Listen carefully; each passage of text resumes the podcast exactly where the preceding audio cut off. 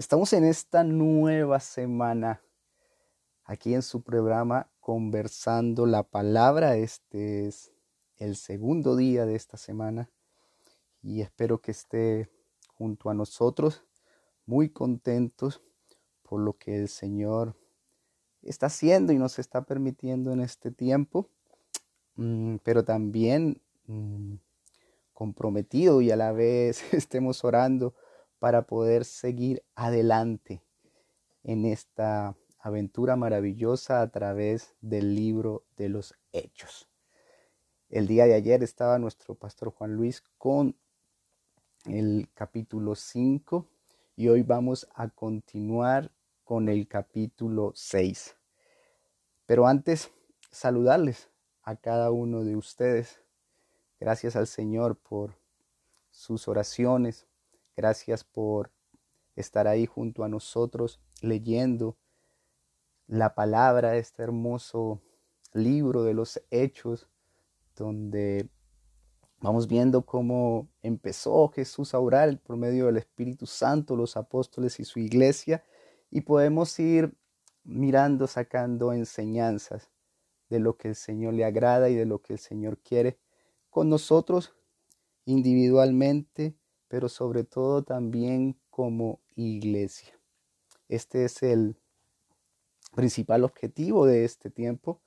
Recuerden que cuando nosotros vamos a la palabra, no lo hacemos solamente ah, para tener un conocimiento más, ni para ah, maravillarnos, aunque eso es parte de lo que vemos ahí, sino también para responder a esta palabra.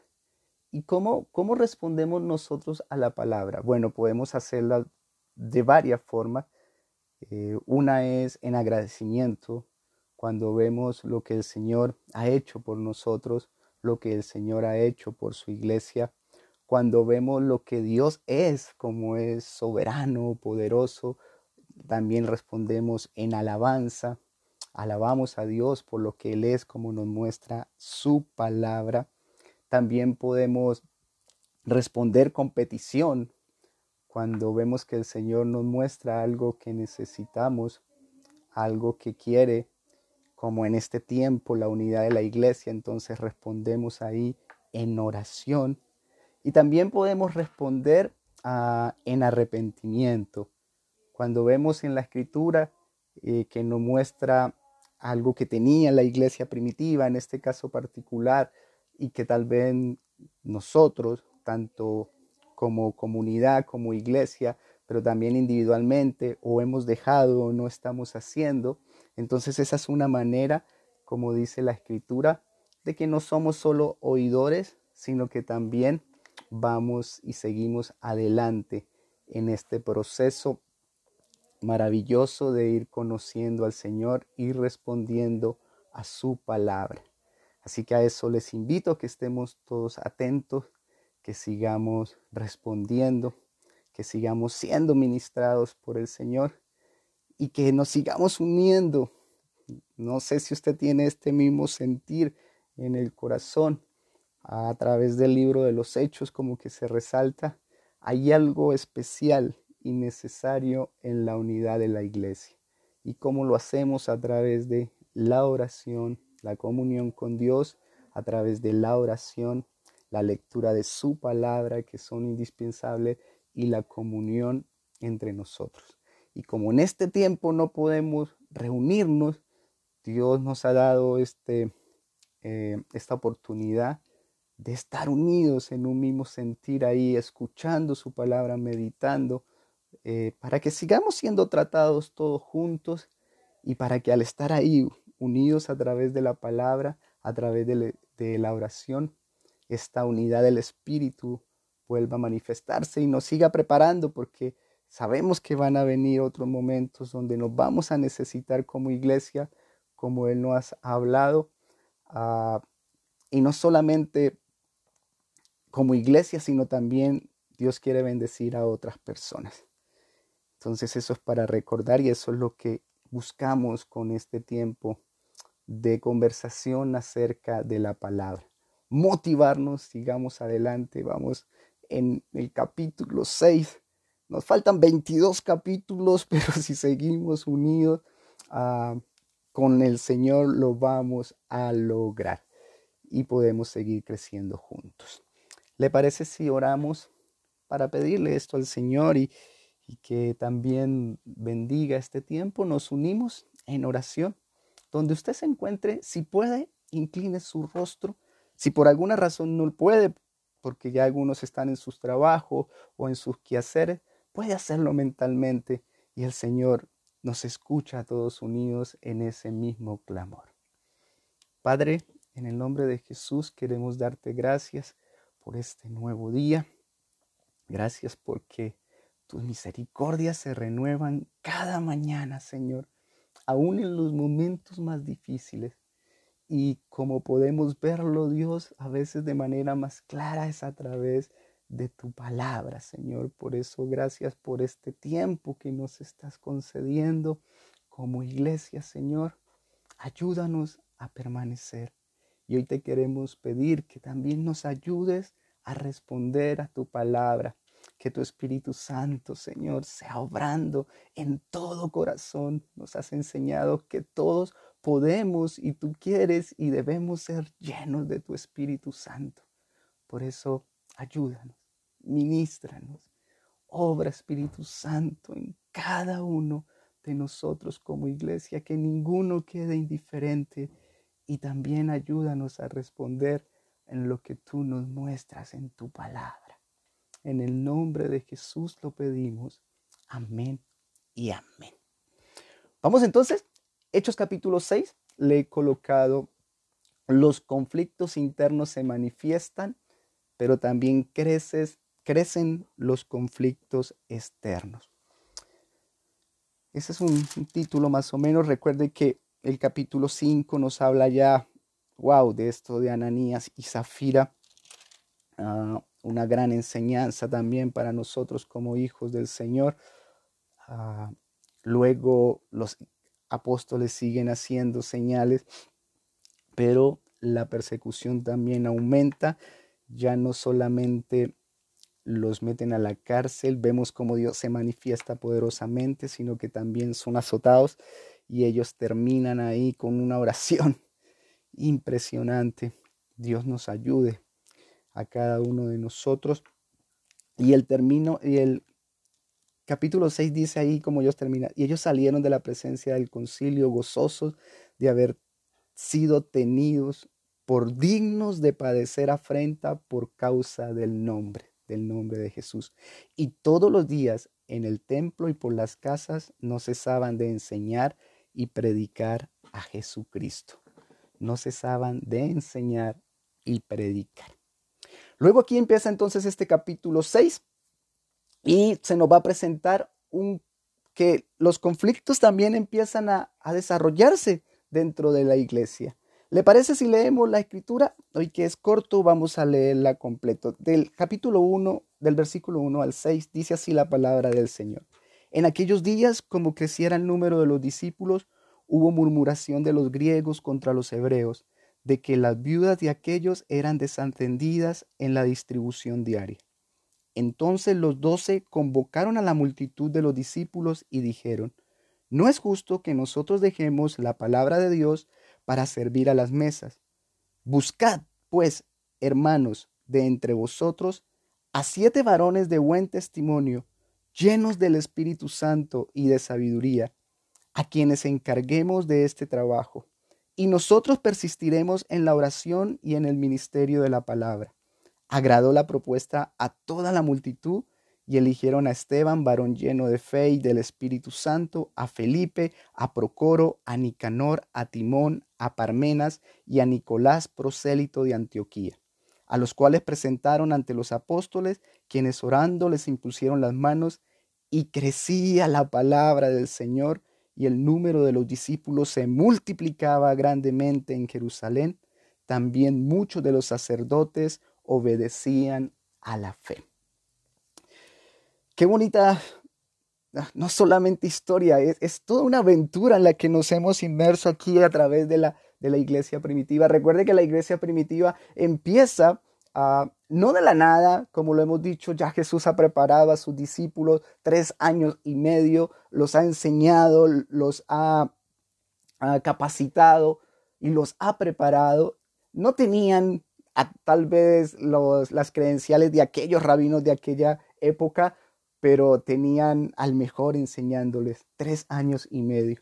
Y vemos cómo a través de esta promesa que se cumple, que todos son llenos del Espíritu Santo, la iglesia empieza a crecer, empieza a manifestarse el poder de Dios, empiezan a manifestar la evidencia del Espíritu Santo, pero también empiezan a crecer los conflictos.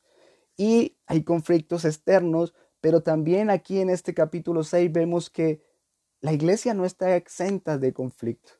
Es por eso que yo he querido llamar a esta primera parte el poder del Espíritu Santo en la, en la resolución de conflictos en la iglesia.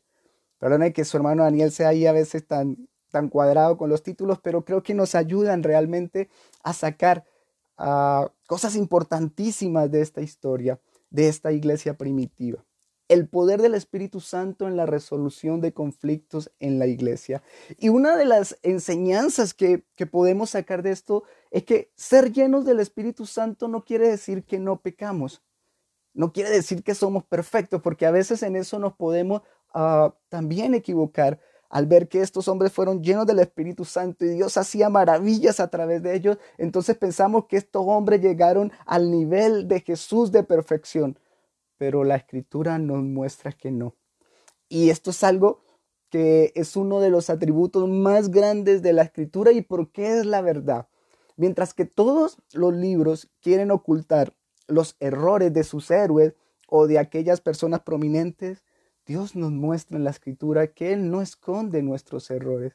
Él no oculta el pecado ni siquiera de, de lo suyo ni de su propia iglesia. Al contrario, los usa para mostrarnos y recordarnos quién es la historia principal, quién es el personaje principal eh, de la escritura de Génesis al Apocalipsis, como dice allá en Juan, las escrituras dan testimonio de Jesús. Ah, pero también como Dios usa estos errores, gente común y corriente como usted y como yo, para mostrarnos su poder, su gracia y también cómo en dependencia de Él podemos obrar de forma diferente. Entonces, una de las primeras cosas que podemos decir, ser llenos del Espíritu Santo es algo maravilloso que debemos nosotros anhelar, buscar, muestra nuestra devoción, nuestra consagración a Dios, pero no quiere decir que seamos perfectos y no pecamos. No. ¿Y cómo vemos eso? Entonces, vemos que ahí la iglesia empezó, empezó, a crecer y dice allá en el versículo 6, hubo murmuración de los griegos contra los hebreos de que las viudas de aquellos eran desatendidas en la distribución diaria. ¿Qué pasaba ahí? Recuerde que la iglesia fue creciendo tanto principalmente, estaba empezando en Jerusalén, en Judea, con judíos, pero en ese lugar habían judíos que habían nacido ahí mismo en Judea, que hablaban hebreo, que eran más Mm, un poco más conservadores, nunca habían salido, pero recuerde que el pueblo de Israel fue esparcido por todo el mundo antiguo, entonces habían judíos que habían crecido fuera de Jerusalén, que habían crecido eh, sabiendo griego, y empieza a haber un pequeño conflicto. Y esto nos muestra el corazón del hombre, porque esto también muestra la escritura. Entonces, había una murmuración porque los griegos estaban indispuestos contra los hebreos porque ellos atendían más a sus viudas que a las de las viudas de los griegos. Empieza un pequeño conflicto. Cuando estamos unidos siempre va a empezar a surgir todo esto que tenemos en el corazón ah, y tenemos que tener cuidado. Somos propensos, no sabemos aquí a ciencia cierta, pero sabemos que como hombre nuestro corazón es inclinado a buscar, a hacer acepción de personas y ahí por la historia también nos damos cuenta que los judíos, eh, hebreos, hebreos, por así decirlo, no se llevaban del todo bien con los griegos porque creían que ellos habían perdido cierto de lo, de lo puro que Dios les había dado en el pacto. Y, y, parece que esto también se vuelve, se empieza a manifestar aquí dentro de la iglesia. Esto nos recuerda que la iglesia no es perfecta, que la iglesia no es que no se cometan errores, eh, porque somos pecadores que hemos recibido al Señor, que hemos nacido de nuevo, pero que estamos en un proceso de santificación. Sin embargo, sí nos muestra que cuando está el poder del Espíritu Santo, podemos obrar y debemos como iglesia de manera diferente. Estaban murmurando, pero mire lo maravilloso que sucede. Entonces los doce convocaron a la multitud de los discípulos y dijeron, una iglesia llena del Espíritu Santo no esconde sus conflictos, sino que los enfrenta con sabiduría. Había una murmuración, pero los doce no hacen caso omiso, sino que aprendieron del maestro a escuchar y reúnen a todos. Y entonces ahí nos dice qué es lo que les, les proponen. Hubo una convocatoria a la multitud de los discípulos. Todos juntos estaban ahí. Y entonces dicen los apóstoles, no es justo que nosotros dejemos la palabra para servir a las mesas. Buscad pues, hermanos, de entre vosotros a siete varones de buen testimonio, lleno del Espíritu Santo y de sabiduría, a quienes encarguemos de este trabajo. Y nosotros persistiremos en la oración y en el ministerio de la palabra. Mira el versículo 5 cómo empieza. Agradó la propuesta a toda la multitud. Dios está dando sabiduría a la iglesia, Dios está obrando en sabiduría a través de los apóstoles. Ah, y la manera como dan sabiduría es, tan interesante como podemos sacar aquí principios. Parece que hay una división y dicen, busquen siete, siete eh, hermanos entre vosotros.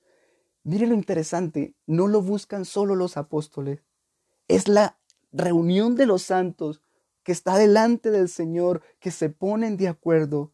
Busquen entre ustedes siete, pero tienen sí unas directrices. Vemos como a los que buscan y vemos como aquí está la sabiduría, porque la mayoría que nombran ahí no sabemos si eran realmente helenistas, pero llama mucho la atención a los comentaristas que todos no tenían nombres hebreos, ah, sino que eran más bien nombres helenos. Vemos cómo la iglesia es el lugar donde todos están incluidos. Vemos cómo para el Señor se cumplen estas promesas. No hay judío ni griego, no. Dios a todos nos tiene en cuenta. Dios no hace acepción de personas en su servicio y se ponen de acuerdo. Entonces vemos que una iglesia llena del Espíritu Santo no oculta sus conflictos, sino que los enfrenta con sabiduría y la manera como lo hace, hay un, un orden hay una organización, pero también están todos. Y eso es una sabiduría donde están incluidos los griegos. Ah, en medio de esto, vemos cuáles son los requisitos que hay para servir a las mesas.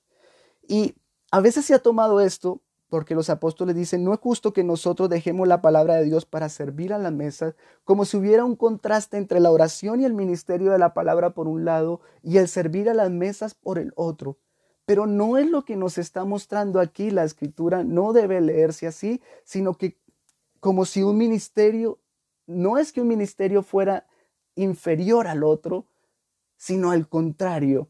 Aquí lo que se está manifestando es cómo Dios ha venido cambiando la forma de ver y de pensar de sus propios apóstoles. Es cierto que ellos están tomando algo de judaísmo, se están organizando, pero aquí se está dando una, organización, no es algo estructurada todavía. Muchos dicen que de aquí más adelante se van a tomar eh, de estos principios bíblicos lo que Pablo va a hacer para estructurar a la iglesia, donde se va a generar una organización más pero aquí nos muestra algo que el Señor siempre nos ha enseñado de su iglesia. Su iglesia es alguien organizada, donde Él ha dejado un liderazgo, pero donde todos somos iguales delante del Señor, donde todos tenemos una capacidad, donde todos somos parte.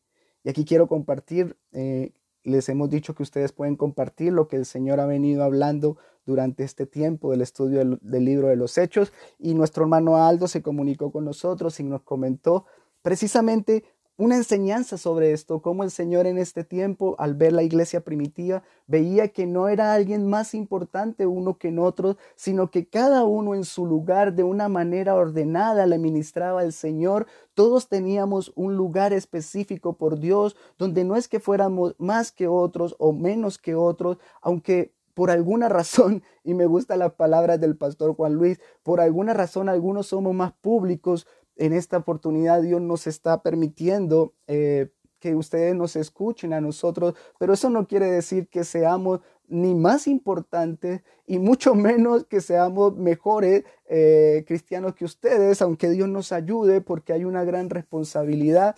Sin embargo, lo que hace Dios es que todos en su cuerpo tenemos una labor y todos nos complementamos los unos a los otros. Y me, gustaba como el hermano Aldo nos lo compartía, que el Señor a través de este tiempo le recordaba esta verdad. Y cómo cuando cada uno ocupamos ese lugar en el que el Señor nos ha dado, entonces primeramente Dios es glorificado, pero también se manifiesta algo diferente en la iglesia del Señor, donde no solamente hay una unidad, sino también hay un, una sincronización, donde hay un, una forma donde todos servimos, donde se ve eh, algo en armonía. Eso es lo que Dios siempre ha querido. Es maravilloso porque el Evangelio y el poder del Espíritu Santo ayuda a los discípulos, si bien es algo muy discípulo, muy, difícil, perdón, a los apóstoles, a salir de las enseñanzas uh, judías porque para ellos la autoridad era vertical de una manera que unos eran más que otros. Dios no quita la autoridad de su palabra, nos enseña que la autoridad viene de Él y que Él deja establecidos hombres ah, y mujeres para organizar su iglesia. Es más, nos enseña la palabra que debemos honrar y doblemente, dice la escritura, aquellos que nos enseñan y aquellos que nos predican la palabra. Ah, sin embargo, como le dijo Jesús allá a sus discípulos, preparándolos en esos últimos tiempos cuando van a la crucifixión. Yo les he dado ejemplo cuando les lavo los pies y el servicio no es algo menor. Al contrario, la predicación es un servicio, como lo dice ahí el mismo Pedro. Dice en el versículo 4, y nosotros persistiremos en la oración y en el ministerio. Ese ministerio es la misma palabra servir, diaconía, en el servicio de la palabra. Y cómo eh, se está encarnando esta enseñanza del maestro cuando allá en Mateo 20, del 25 al 28, Jesús les enseña a sus discípulos cuando ellos de alguna u otra manera estaban pensando quién iba a estar arriba, quién iba a estar al, lado a la derecha. Ah, estaban pensando cómo iban a tener un una mejor posición delante de él. Jesús le dice en estas palabras maravillosas. Entonces Jesús llamándolos dijo, ¿sabéis que los gobernantes de las naciones se enseñorean de ellas y los que son grandes ejercen sobre ellas potestad? Mas entre vosotros no será así sino el que quiera hacerse grande entre vosotros será vuestro servidor, y el que quiera ser el primero entre vosotros será vuestro siervo. Como el Hijo del Hombre no vino para ser servido, sino para servir y para dar su vida en rescate por muchos. Me gustaba porque ayer nuestro pastor, en medio de, el domingo, perdón, en medio de esa transmisión, eh, decía, de esta manera queremos servirle a la iglesia. Y eso no podemos olvidarlo. No podemos ver esto desde una perspectiva humana, como si los apóstoles estuvieran queriendo decir que el servicio no era digno para ellos o que ellos no, no iban a seguir al lado de las personas también ministrando para sus necesidades. No, tenemos que verlo como Dios primeramente bajo sus principios nos muestra y ver más bien el contraste tan maravilloso que desde el principio Jesús está haciendo con su iglesia a diferente de la institución judía. Recuerden que la iglesia está creciendo. Recuerden que en ese tiempo no está escrito el Nuevo Testamento. Eran los apóstoles que habían estado de alguna u otra manera y tenían la autoridad apostólica en ese momento para seguir compartiendo las enseñanzas. Recuerde que en el capítulo 5 de Hechos nos decía que ellos se dedicaban a enseñar y a predicar, no solamente a predicar. La enseñanza es fundamental en la iglesia y parte de esa enseñanza es que el servicio y la predicación es lo mismo. ¿Y por qué, por qué vemos eso? Mira cómo muestran los, los, que, los requisitos que deben tener estas personas para poder dedicarse a, servir a, las viudas. Y no se trataba solamente de servir, sino recuerden que allá llevaban los, la plata y el dinero a los pies de los, de los apóstoles y la manera tenía que haber alguien que los administrara. Mira lo que está diciendo aquí la escritura. Buscad pues, hermanos, entre vosotros, la iglesia en general, a siete varones de buen testimonio, llenos del Espíritu Santo y de sabiduría. Los requisitos no son menos que para predicar la palabra, porque son los mismos que Dios quiere para todo servicio a Dios y a la comunidad. Recuerde que deben ser llenos del Espíritu Santo, porque separados de Él nada podemos hacer, ni siquiera servir realmente para agradar a Dios. A veces podemos servir para agradarnos a nosotros mismos, pero no es lo que Jesús nos enseña, no es lo que está haciendo la iglesia. Y entonces ahí, llenos del Espíritu Santo, de buen testimonio, ¿Y quién daba evidencia de ese buen testimonio? Era la iglesia en general. Es importante para el Señor. Y, por último decía, llenos de sabiduría. El domingo hablábamos de la evidencia. ¿Cuáles son la, la evidencia?